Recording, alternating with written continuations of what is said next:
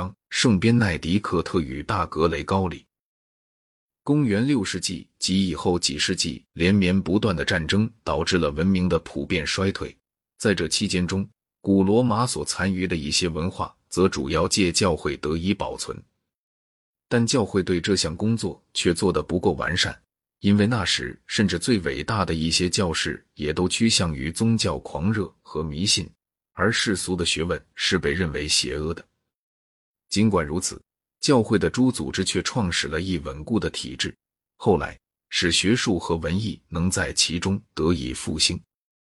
在我们所论及的时代里，基督教会有三种活动值得特别注意：其一，修道运动；第二，教廷的影响，特别是在大格雷高里之下的影响；其三，通过布教的方式实行异教的蛮族改奉基督教。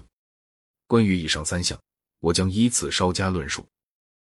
大约在四世纪初叶，修道运动同时肇始于埃及和叙利亚。修道运动有两种形式：独居的隐士和住修道院的僧侣。第一位前修的隐士圣安东尼，约于公元二五零年诞生于埃及，并于公元二七零年左右开始隐居。他在离家不远的一间茅舍里独居了十五年之后，又到遥远的荒漠中住了二十年。然而他却声名远扬，使得大批群众渴望听他讲道。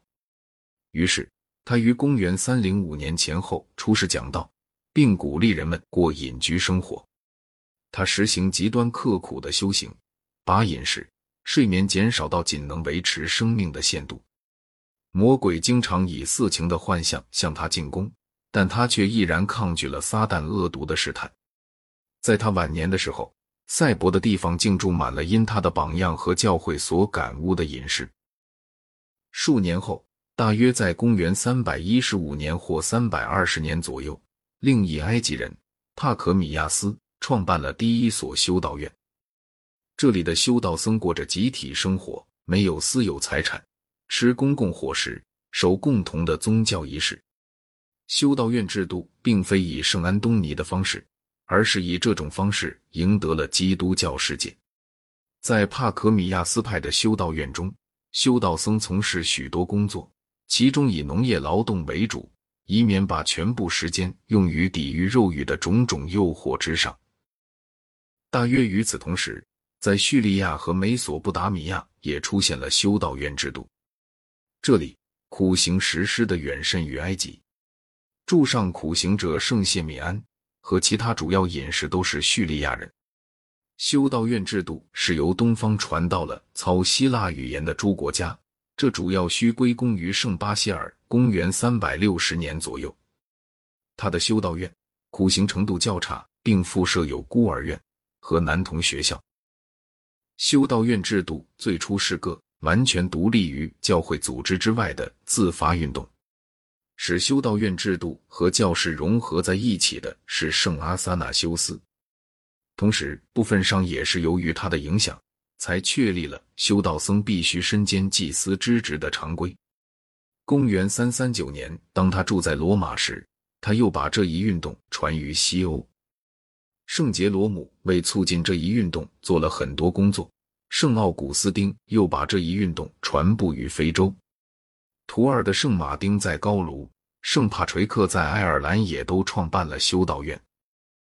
埃奥纳的修道院则系圣科伦巴于公元五百六十六年时所创办。起初，当修道僧尚未纳入教会组织之前，他们曾成为宗教纠纷的根源。首先，在僧侣中无法区别谁是真诚的苦行者，谁是因迫于生活困窘，看到修道院生活较为舒适。而做了修道者，还有另外一种困难：修道僧对他们所喜爱的主教往往给予狂烈的支持，致使地方宗教会议甚至几乎使全基督教会议陷入异端。确定一性论的以辅所地方宗教会议就曾处于修道僧的恐怖统治之下。若非教皇的反对，一性论者也许获得了永久的胜利，但在后世。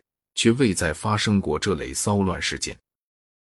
早在公元三世纪中叶，在没有男修道僧以前，似乎已有了修女。清洁被视为可憎之事，狮子叫做上帝的珍珠，并成为圣洁的标志。男圣者与女圣者会以除非必须涉水过河之外，脚上从未沾过水而自豪。在以后的世纪里，修道僧却做了许多有益的事。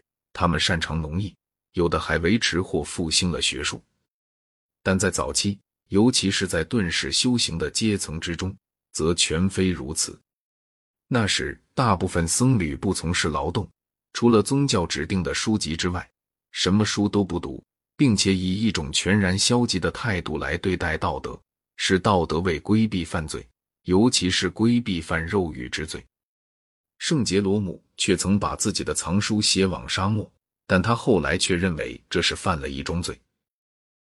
西方修道僧制度中最重要的人物是圣边奈迪克特，也就是边奈迪克特教团的缔造者。他于公元四百八十年左右诞生于斯波莱托附近翁布瑞亚地方的一个贵族家庭中。二十岁时，他抛开了罗马的奢靡和宴乐，跑到一个孤寂的洞穴中。在那里住了三年，此后他生活过得不再那样孤独了，并于公元五百三十年左右创立了著名的蒙特卡西诺修道院。他为该修道院起草了边奈迪克特教规，这个教规适合于西欧的风土，对修道僧的苦行要求的不像一般流行在埃及和叙利亚地区的那样严格。当时在过度苦行方面有过一种不足为训的竞赛。谁遇是极端的实践苦行，谁就预被认为神圣。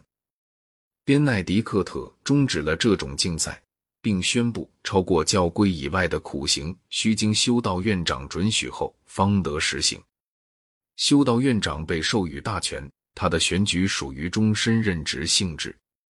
他对他的修道僧几乎是实行专制般的统治，修道僧不得再像以前那样。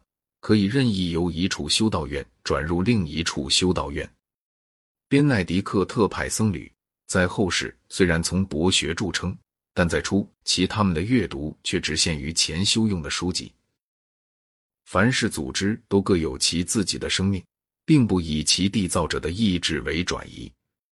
于此，最显著的例证就是天主教教会。天主教会是会使耶稣圣而保罗大吃一惊的。边奈迪克特教团则是个较小的实例。修道僧必须宣誓保持清贫、顺从和贞洁。